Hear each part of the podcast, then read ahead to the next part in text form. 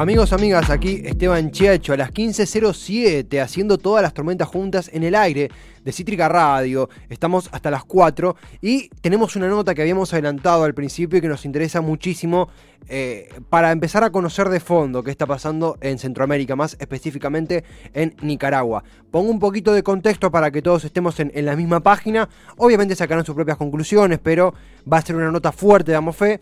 Dirigentes, candidatos y militantes, eh, disidentes del gobierno de Nicaragua, que es encabezado por Daniel Ortega desde el 2007, están siendo encarcelados sin justificación alguna tomando el carácter obvio de presos políticos. El récord es espeluznante, es de casi 20 detenidos en el último mes, en menos de un mes, casi un detenido, un nuevo detenido o detenida por día.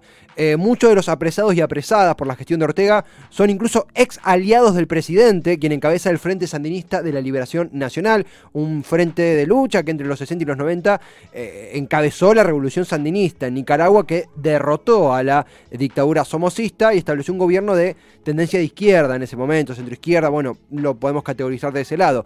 De aquellos días revolucionarios quedó muy poco, muy poco o nada.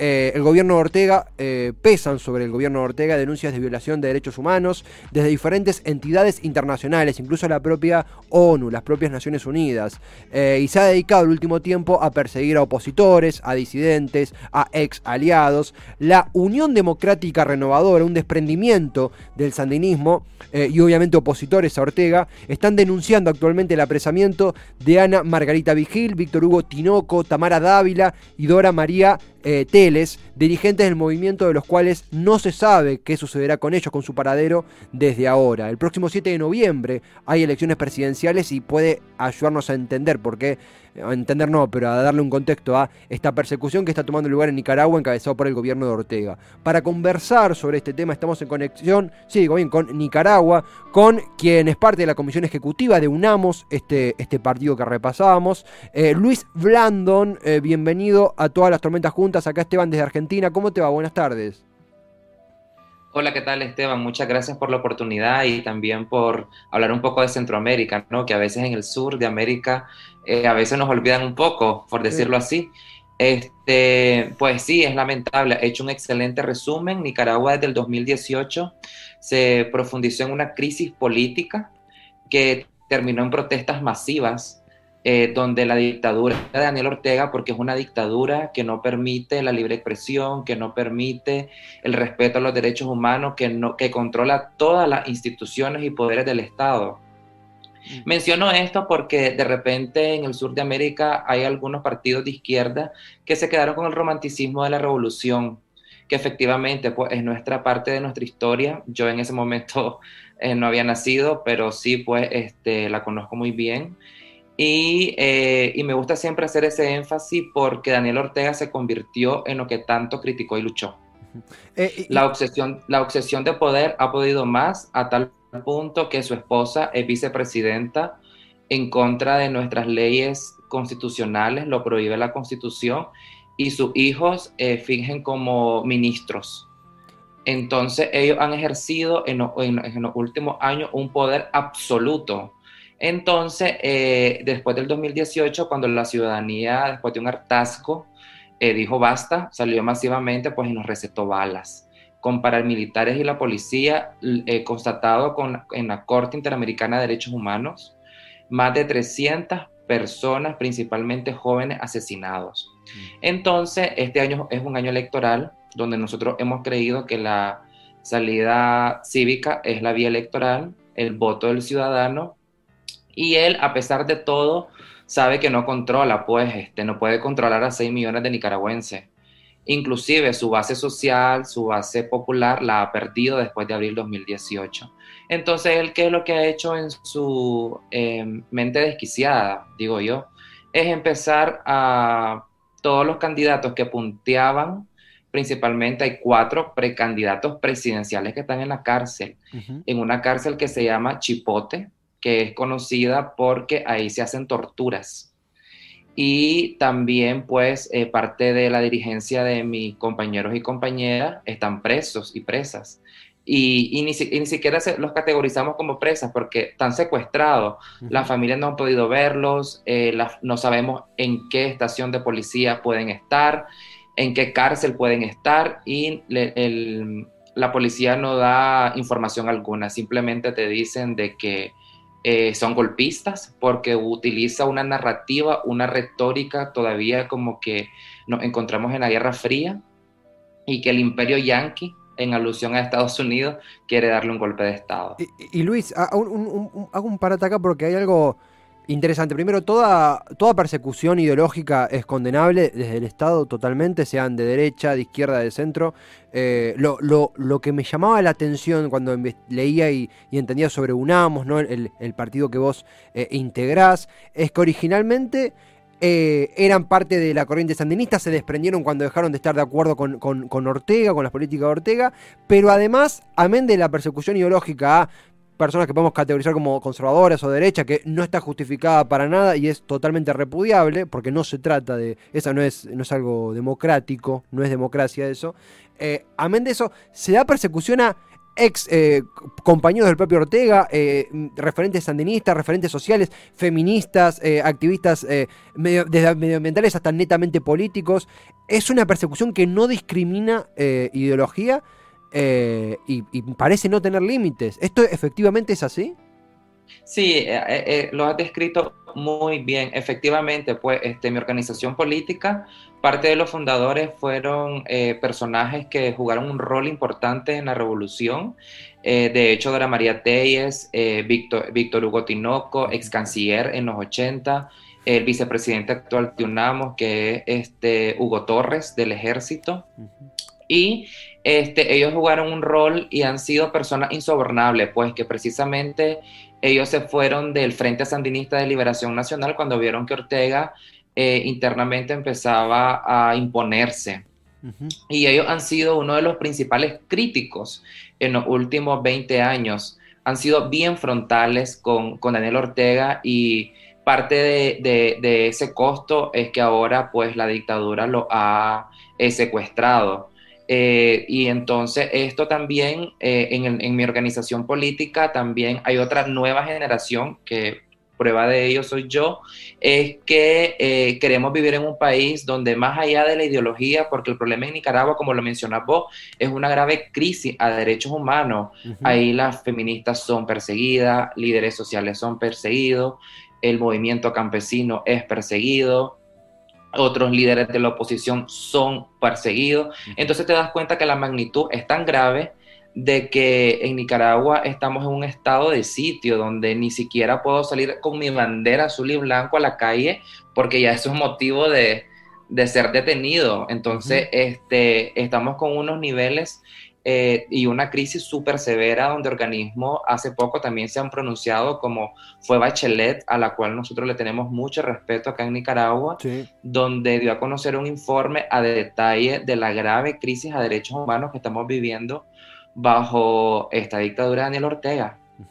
Eh, Luis, primero, gracias por, por este testimonio tan claro que estamos teniendo ahora, que estamos conversando, eh, conversando con vos. Es cierto lo que decís que la información a, esta, a Sudamérica eh, a veces nos llega procesada o a cuentagotas y no nos alcanza para tener el panorama completo o nos quedamos con imágenes de algo que ya no existe. por eso celebramos tanto esta, esta, esta conexión. En este sentido, realmente uno te, escucha y ve las imágenes y es casi inconcebible que en estas condiciones haya una elección presidencial, porque si algo que no va a ser es una elección, va a ser un, una, apuesta teatral. Digo, es, un horror lo que ocurre en Nicaragua y no imagino cómo se puede desarrollar una elección en ese sentido. Te pregunto de forma doble, ¿cómo ven la perspectiva del desarrollo de lo que queda de este año? Imagino que el tema sanitario también influye, pero también, lo más importante, ¿Están en conexión con los miembros de, tu partido que están apresados? ¿Tienen alguna información? ¿Cómo está esa, esa data? Sí, bueno, este, iniciaré diciendo que con el COVID, Nel Ortega y su esposa Rosario Murillo no han hecho absolutamente nada. Eh, con respecto a nuestro, a nuestro liderazgo, incluyendo nuestro presidente y vicepresidente del partido político, no sabemos absolutamente nada. Sabemos únicamente que las familias le permiten que les pasen agua eh, estamos muy preocupados porque hay dos personas de que necesitan medicamentos.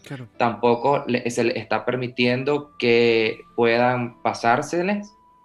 Eh, con respecto a las elecciones, eh, nosotros siempre hemos creído de que eh, este año era un año muy importante porque la gente está decidida a salir a votar masivamente por un cambio. Y este, pero Ortega ha hecho lo imposible porque no lleguemos al 7 de noviembre. Ha quitado personerías jurídicas, eh, ha encarcelado a los dos candidatos eh, que punteaban en las encuestas, que se iban a hacer ahorita unas primarias. quiere, quiere competir sin competidores. Y este y pues cualquier líder social que salga también eh, es perseguido. Ahorita hay otra nueva ola de personas que se están exiliando porque sienten que el país va a un rumbo sin fin.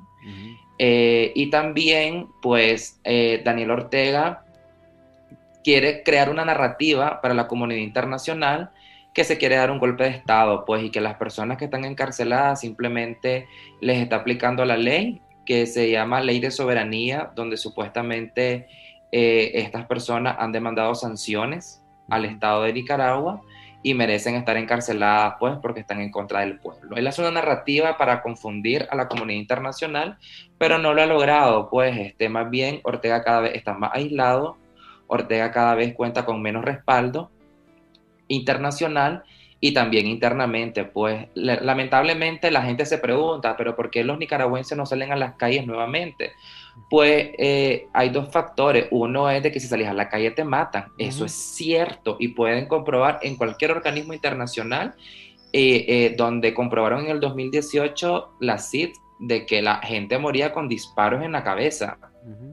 Entonces, hay un temor en la sociedad nicaragüense de que si salís te matan, o te encarcelan, o te secuestran, o te desaparecen.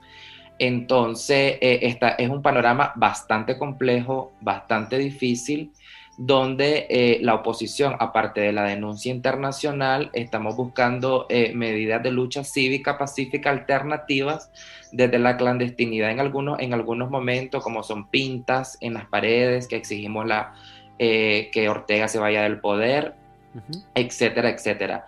Entonces, este, esto es definitivamente bastante dramático y Ortega sabe, pues, de que a pesar de todo, eh, mi organización política, que hago énfasis, es insobornable, pues, y prácticamente nos quiso descabezar. De 15 directivos, atiende preso a 6 al día de hoy. Mm. Y hay uno que el día de ayer, que es Luis Carrión, que fue uno de los nueve comandantes en la revolución, tuvo que exiliarse el día de ayer porque tenía eh, orden de captura. Entonces, les comparto esto pues porque eh, para que se den una idea de los niveles de que estamos viviendo los nicaragüenses. Y, me gusta siempre hacer énfasis en el tema ideológico porque eh, a mí me ha tocado hacer exposiciones con grupos juveniles o, partidos hermanos de izquierda o centro izquierda y les cuesta creer, sobre todo porque se han creado una especie de, de, ídolo hacia lo que fue la revolución y lo que fue Daniel Ortega en su momento que eso quedó en historia, pues, porque actualmente Ortega es todo menos una persona de izquierda, porque una persona de izquierda respeta los derechos humanos, una persona de izquierda respeta las instituciones y creemos de que eh, Ortega simplemente quiere estar por su fuerza, pues, y él quiere llegar al 7 de noviembre con una oposición a su medida, con gente que le vaya a hacer la campaña a un circo electoral para adquirir cierto grado de legitimidad y perpetuarse cinco años más en el poder. Eh, eh, es, muy claro cómo lo explicabas, Luis. Incluso mencionabas eh, anteriormente que, los dos, no ninguno de los dos había nacido durante lo que es, hablo por mí por vos, la, la, revolución sandinista. no nos podemos quedar con el recuerdo, si no entendemos las categorías actuales. Yo creo que hay que ir a la última pregunta. Primero, agradeciéndote la claridad, la paciencia. Eh, teníamos un montón de ganas de conversar con vos, amén de ser un tema tan, tan duro y que obviamente nos entristece porque somos latinoamericanos, eh, nos compromete y es imprescindible tener esta conexión. En ese sentido, eh, mencionabas, bueno, la, juventud, el rol de, los partidos, el rol de tu partido UNAMOS. Eh, hay un gran fomento en lo que es redes sociales, lo que es internet, lo que es la conexión. De hecho, esta conexión está sucediendo porque nos enlazamos por internet. Eh, es muy abarcativo el término internet, pero podemos centrarnos en las redes sociales y el activismo que están haciendo para dar a conocer al mundo lo que sucede en Nicaragua. En ese sentido, ¿cómo ves la respuesta en redes? ¿Cómo ves el activismo desde ese lado? ¿Y cómo ves eh, los intercambios que has tenido con diferentes medios, tanto vos como tu partido, a partir de lo que está pasando en tu país? Bueno, este, una de las herramientas de lucha desde abril 2018 han sido las redes sociales. Y te voy a comentar algo. Eh, decirte que Ortega quiere también controlar ahora las redes sociales. Este, y también eh, han creado o están creando leyes absurdas donde dicen de que una persona que venga y hable en contra del gobierno, que le llaman ellos, eh, y alguien te denuncia, puede ser sometido a la justicia. A esos niveles ya nos encontramos.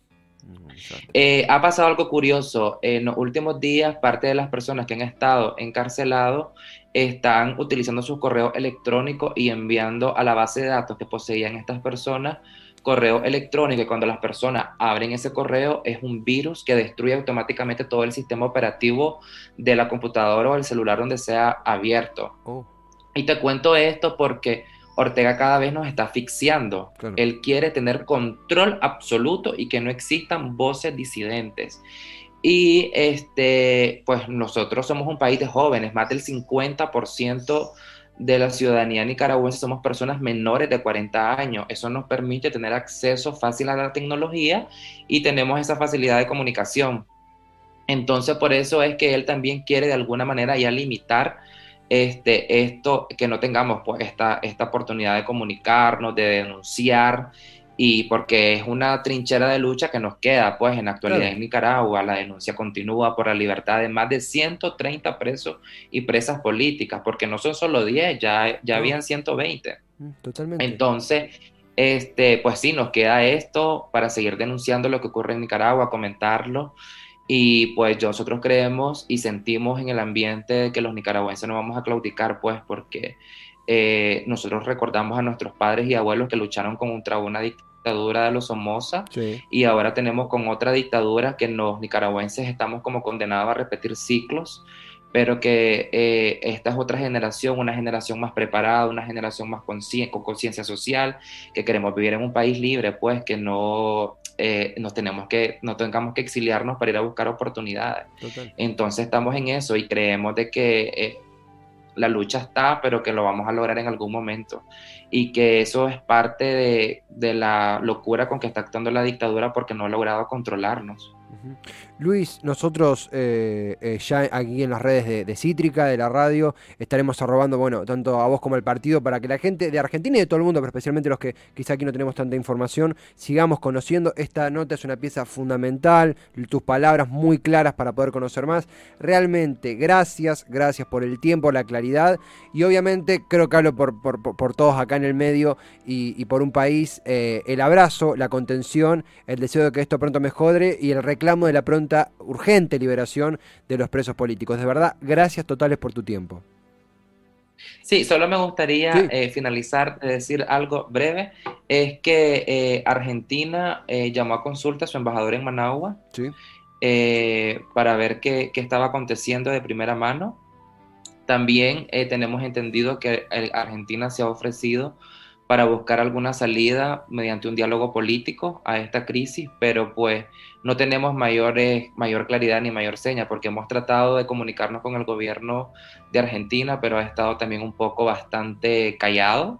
Pero nos ha llamado la atención que en la sesión de la OEA y la ONU han votado con las resoluciones de Nicaragua, se han abstenido. Entonces, eh, vos te preguntas, es un poco a veces de incongruencia, ¿no? Este, pero bueno, pues aquí seguimos en la lucha y vamos a seguir por lograr una Nicaragua libre, con justicia y, libertad para todas las personas. No, incluso, incluso concluyendo, Luis, complementando, complementando esto que vos mencionabas, este es un país que tiene una democracia muy joven, nos costó muchísimo. Lo que vos describías, el miedo a, salir y ser eh, desaparecido, creo que es un término que acuñamos todos, eh, asesinado, preso o presa, eh, es algo que acá significa, son palabras muy fuertes y por eso es imprescindible. Veíamos justamente antes de entrar al aire eh, un tuit de la Cancillería Argentina, que bueno, acá, acá lo tenemos en pantalla, un reitero a la ONU por la preocupación por las detenciones. se necesita una posición bien clara, bien firme en este punto porque, eh, de nuevo, somos pueblos hermanos, pero no hay que quedarnos solo en las palabras. Somos pueblos hermanos porque eh, nos basamos en un apoyo internacional. Tiene que estar ese apoyo porque lo que les pasa a ustedes es algo que significa muchísimo para la historia argentina y hay que, y hay que representarlo. En ese sentido, Luis, eh, de nuevo, doy fe que esta no será la última charla, queda un largo camino por delante. reitero el pedido de liberación pronta a, los presos políticos y las presas políticas nicaragüenses y el abrazo y el respeto y ojalá el pronto deseo de mejoría. Y obviamente invitado cuando quieras para seguir conversando sobre, sobre nuestros pueblos. Ok, muchísimas gracias. Estamos a la orden. Muchísimas gracias, Luis. Él es Luis Blandon de la Comisión Ejecutiva de UNAMOS.